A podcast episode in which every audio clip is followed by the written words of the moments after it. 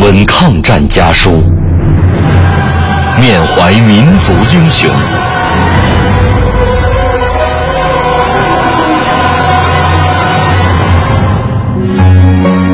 纪念中国人民抗日战争暨世界反法西斯战争胜利七十周年文艺之声特别节目《难忘的抗战声音》家书篇。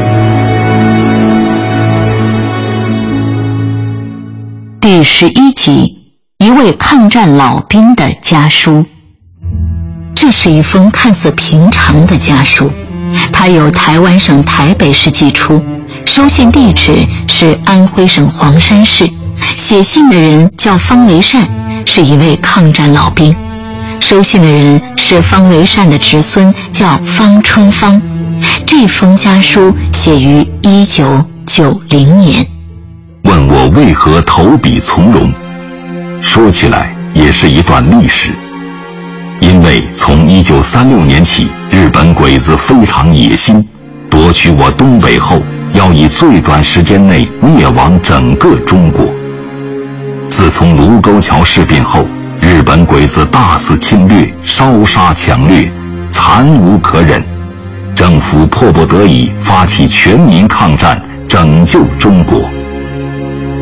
在救亡图存的号召下，就决心参加救国工作，故于民国二十七年七月投考中央第三分校十六期，毕业后就参加南昌战役，以及湖南长沙第二、三、四次大会战和湘粤等地各战役，后随政府拨迁台湾，现为荣民了。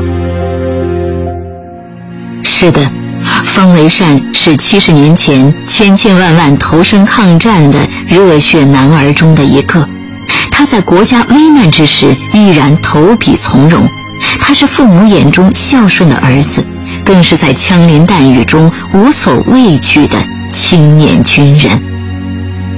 侄孙方春芳在回忆叔祖方维善时说：“叔祖在战斗间隙写给曾祖父的战地家书中。”仍不忘鼓励侄辈方连喜慷慨应征为国效力，借以将来叔侄同赴抗日前线，同立战功互勉，体现了一个在国家危难之时满怀爱国热忱、精忠报国的热血青年军人的形象。时隔五十余年后。叔祖在寄回的思乡家书中，仍不失忧国忧民、期盼海峡两岸统一、民族复兴的爱国愿望，实为吾等晚辈后人学习之榜样。本节目内容由中国人民大学出版社二零一五年五月出版的《抗战家书》改编，网络回听，请登录央广网。难忘的抗战声音专区。